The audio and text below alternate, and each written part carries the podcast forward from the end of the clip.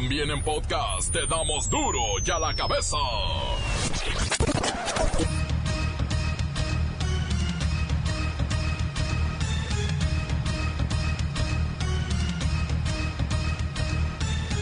Esto es duro y a la cabeza, sin censura. El nuevo gobierno de Estados Unidos, que se instalará el viernes, podría convertirse en el enemigo número uno de la economía de nuestro país. Mexicanos hacen filas bancarias de 40 minutos porque el 97% de los usuarios no sabe cómo usar los cajeros automáticos. Miles de personas salen a las calles en diferentes estados para protestar en contra del gasolinazo.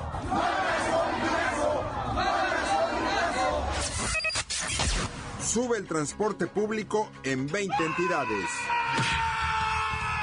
Lola Meraz nos tiene las buenas y las malas de la invitación a las armas que lanza el presidente venezolano Nicolás Maduro.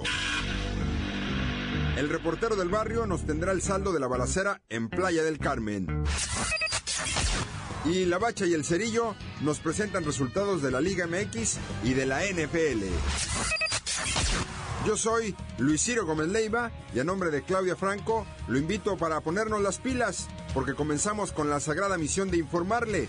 Aquí, aquí no le explicamos las noticias con manzanas. Aquí se las explicamos con huevos. Lo mejor a la noticia y a sus protagonistas les damos duro y a la cabeza. Crítica implacable, la nota sensacional, humor negro en su tinta y lo mejor de los deportes. Duro y a la cabeza. Arrancamos. México y el mundo tiemblan ante la inminente llegada de Donald Trump al mandato de la economía de mayor influencia en los mercados. Hace unas horas, el presidente electo de los Estados Unidos sacudió el mundo automotriz europeo al advertir que Washington impondrá un impuesto fronterizo de 35% para los autos que la automotriz alemana BMW planea construir en su nueva planta en México y exportar al mercado estadounidense. Vamos con mi compañera Kerrika Wexler que se encuentra en Wall Street.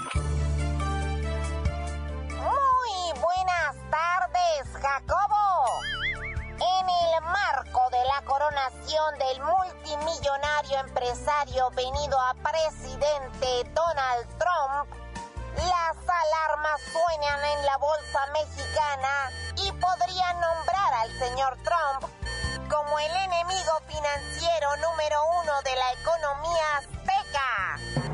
Resulta que Donald Trump se enteró que una planta del grupo BMW en San Luis Potosí ensamblaría la serie 3 del BMW a partir de 2019 con la producción destinada al mercado mundial Jacobo.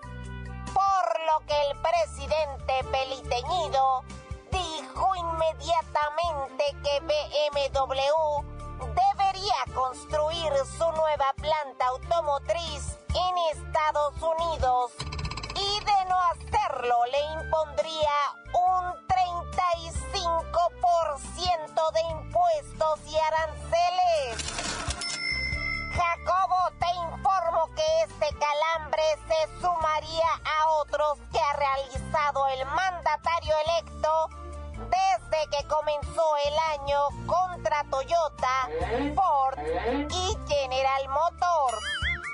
Recordemos que apenas a inicio de año Trump le aplicó el mismo sustito a la nerviosa compañía Ford que se despidió de San Luis Potosí para invertir en cambio en la expansión de una planta en Michigan, Estados Unidos.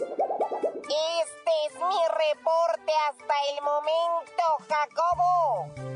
En el marco de las celebraciones de la toma de protesta del peliteñido, para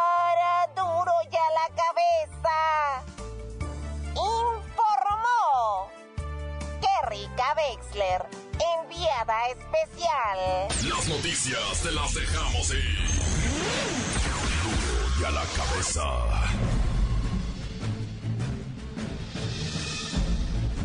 Atención pueblo mexicano. Este lunes se ha dado a conocer, a nivel mundial, que tan solo los tres hombres más ricos del mundo, Bill Gates, Michael Bloomberg, y el magnate mexicano Carlos Slim, tienen una riqueza equivalente a lo que poseen 3.600 millones de personas, esto quiere decir que la brecha entre los super ricos y la mitad más pobre de la población mundial es más extrema de lo que se pensaba. Pero la cosa no para ahí. Si a estos tres hombres, sumamos las fortunas de otros cinco multimillonarios de quienes omito el nombre, la cantidad que se amasaría es superior a lo que produce, y nunca tendrá la mitad de la población mundial. En pocas palabras, ocho personas son más ricas que la mitad de la humanidad. Obviamente esto trae un enorme malestar público que seguirá creciendo y conducirá a cambios políticos más sísmicos, semejantes a la elección de Donald Trump como presidente de Estados Unidos, y al voto del Reino Unido a favor de abandonar la Unión Europea. Como sea, es obsceno que tanta riqueza esté en las manos de tan pocos, cuando una de cada diez personas sobrevive con menos de dos dólares al día. La desigualdad está atrapando a cientos de millones en la pobreza. Está fracturando nuestras sociedades y enflaqueciendo la democracia. Muy pronto se tendrá que hacer algo porque las fortunas siguen creciendo y la gente se va empobreciendo, y el mejor ejemplo le tenéis en casa, con don Carlos, el querido amigo del pueblo mexicano, pueblo mexicano, pueblo mexicano. Ya la cabeza. El 97% de los mexicanos empleamos los cajeros automáticos solo para retirar dinero y desperdiciamos al menos seis funciones básicas o servicios que ofrecen estas terminales. La Comisión Nacional Bancaria y de Valores reveló que además de sacar dinero, 72% de los adultos acude a dichas instalaciones a consultar el saldo de su plástico de débito o de crédito, mientras que solo 13% usa los cajeros para comprar o cargar tiempo aire en su teléfono celular, pagar un servicio o realizar sencillas transferencias financieras. La gente prefiere perder de 20 a 40 minutos formados en alguna fila frente a las ventanillas en espera de hacer alguna operación que están disponibles en sus cajeros automáticos. En la línea telefónica tenemos al señor Zacapataco. Dígame, caballero, ¿usted para qué usa el cajero automático?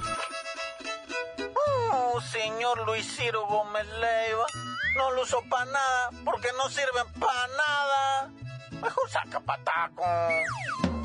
Pero ¿cómo dice eso? Si en México contamos con una red de más de 47 mil cajeros automáticos distribuidos en todo el país, disponible durante las 24 horas, los 365 días del año. Oh, ¿De qué sirve tanto cajero? Si no se puede checar el Facebook, no se puede jugar Candy Crush, no podemos ver película, no podemos bajar la música ni nada. No, saca pataco. No, señor Zacapataco.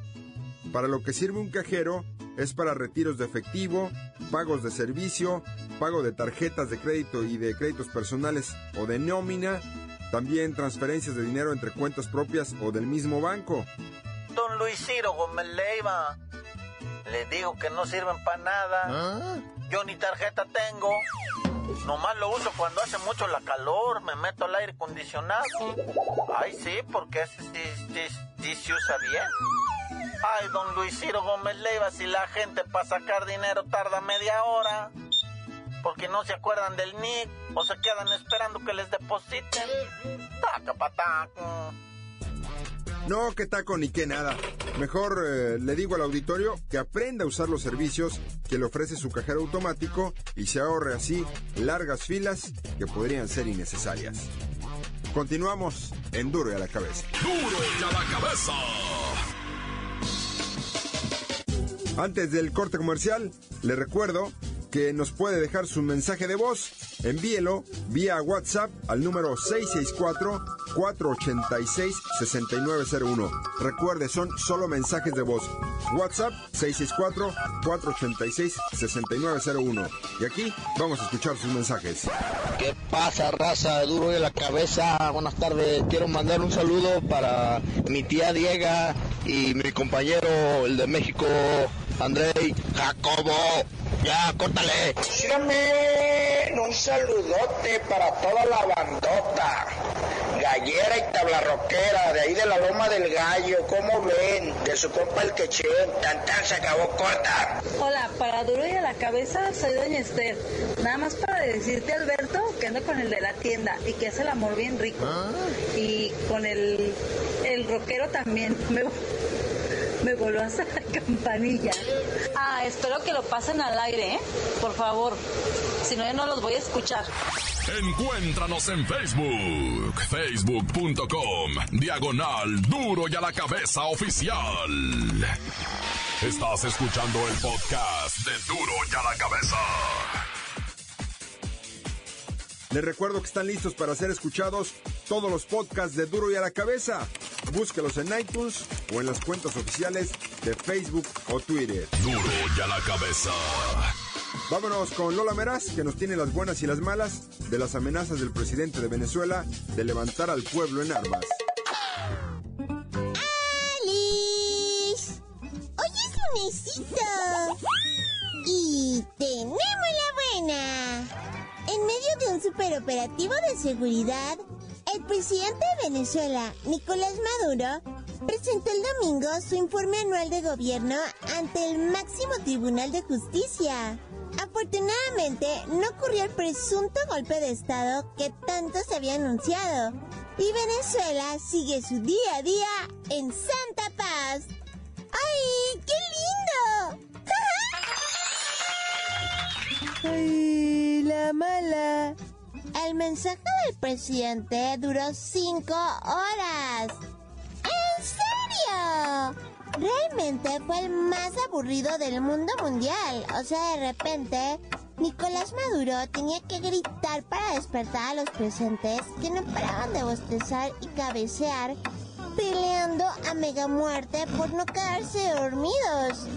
Y creo que después de nosotros y Estados Unidos, Venezuela tiene el presidente más inepto del continente. O sea, te juro, en serio. Otra buena.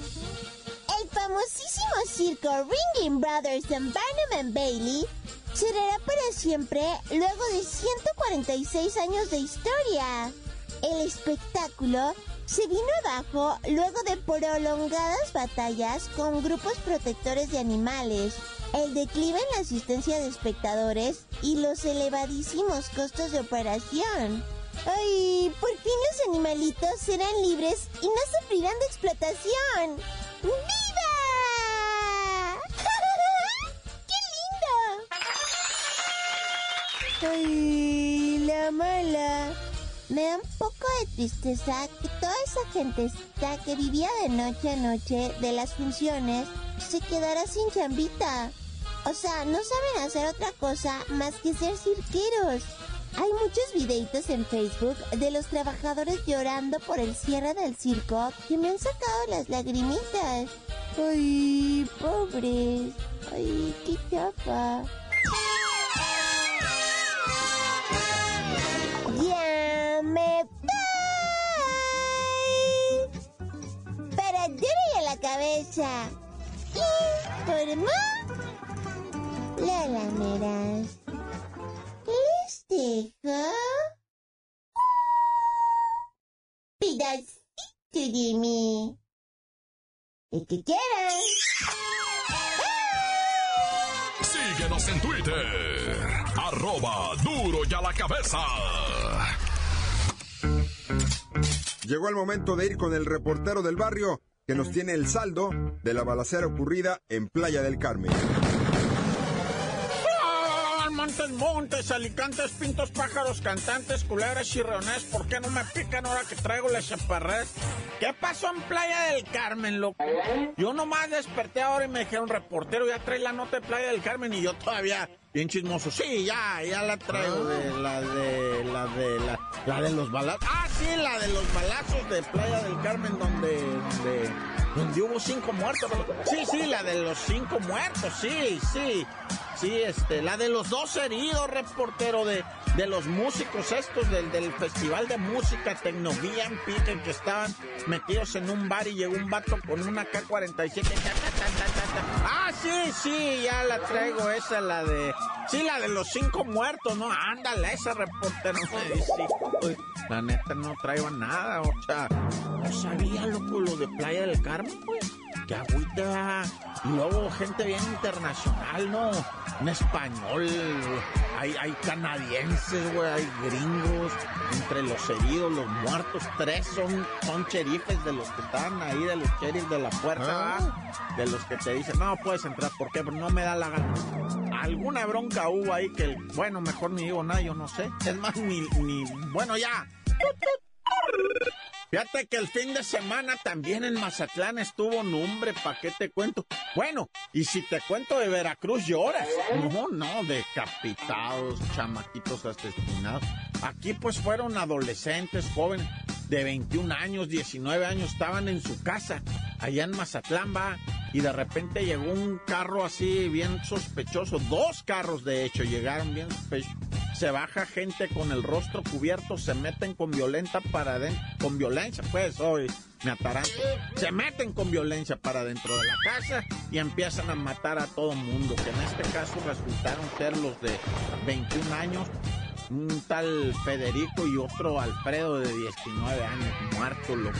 Pero ya previamente en el fin de semana había visto otros tres acaecidos, ¿eh? también jóvenes, chicos.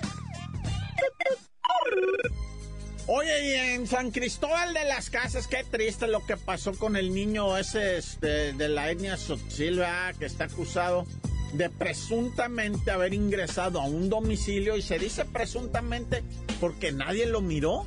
Nada más la dueña de la casa dijo, fue tal chamaquito. Y fueron por él a su casa. Lo encueraron y lo trajeron arrastrando por todo el pueblo encuerado. Le hacían ese de pies y manos que lo columpiaban y que lo iban a aventar. Y el papá pues les decía, ya déjenlo, por favor, ya déjenlo. Decían, cállate o también te linchamos a ti o te encueramos. Vamos a madrear al papá, decía la raza. Vamos a echarles gasolina.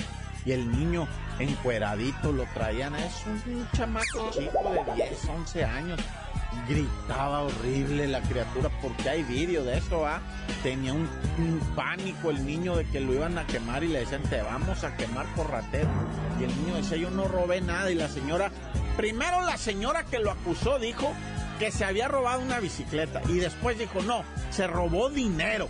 O sea, y a mí ya se me hizo muy raro. Total, el chamaco lo dejaron ir encuerado hasta su casa, ya, ya la familia lloraba y lo abrazaba. El chamaco, bueno, aullaba del pánico, va. Y el papá, pues bien triste porque no podía hacer nada, pues si él también se metía, él también lo iban a linchar. Tú, como dijo aquel, va, ¿y tú qué hubieras hecho? Ya, tan, tan, se acabó, corta. Esto es el podcast de Duro ya la cabeza. Hay información deportiva de la NFL, la Liga MX, con los expertos La Bacha y el Cerillo. ¡La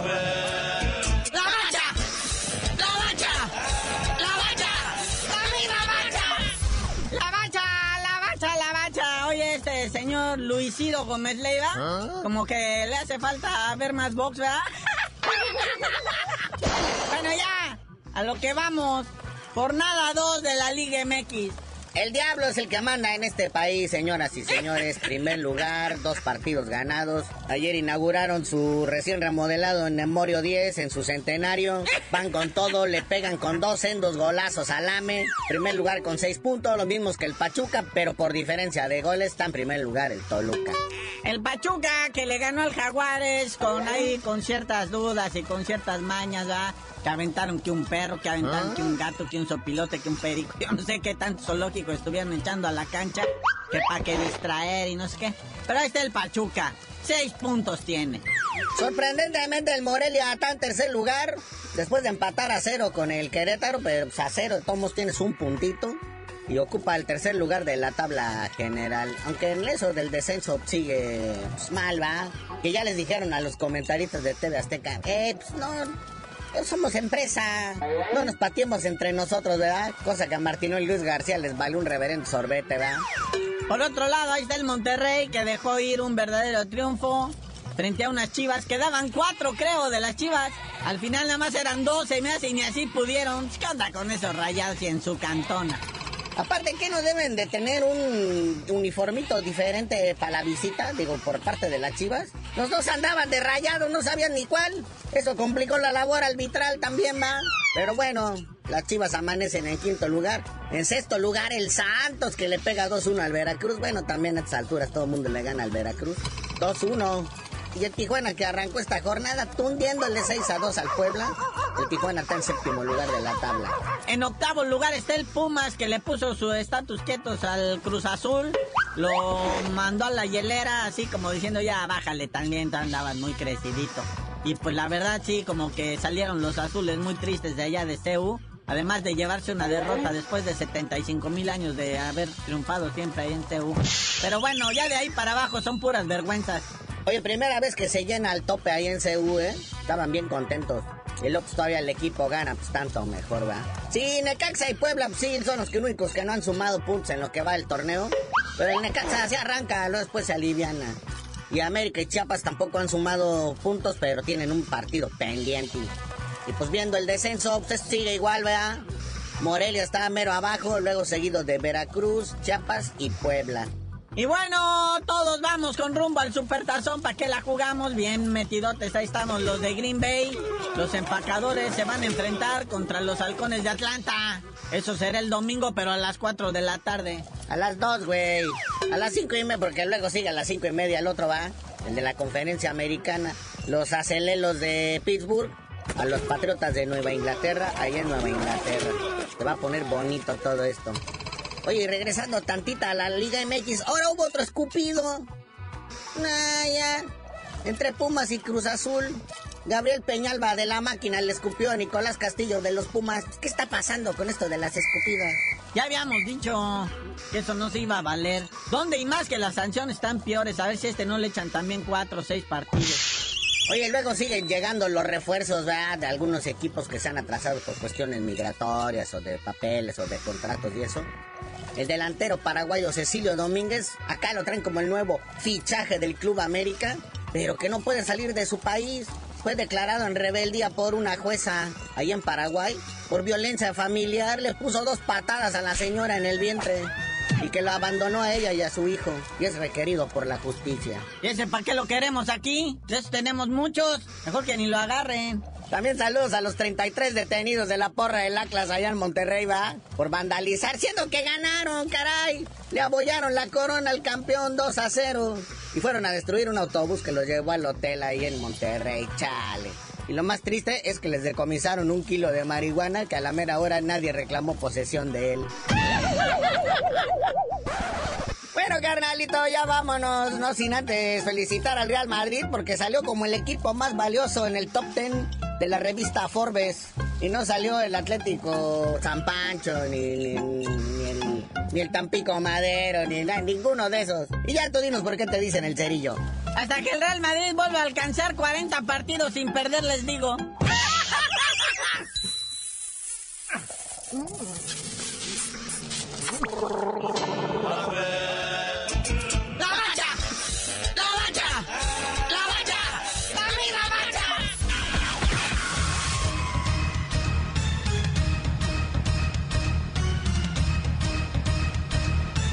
Por ahora hemos terminado y no me queda más que esperar que Claudia regrese eh, lo más pronto posible. Yo soy Luisito Gómez Leiva y le recuerdo que en Duro y a la Cabeza no le explicamos las noticias con manzanas. Aquí se las explicamos con huevos. Por hoy ya no pudimos componer el mundo. Los valientes volveremos a la carga. Duro y a la Cabeza. Duro y a la cabeza es Miguel Ángel Fernández, Claudia Franco, Arturo González, Evi González y la producción de Luis González, el señor X. Duro y a la cabeza. Una producción original de MBS Radio.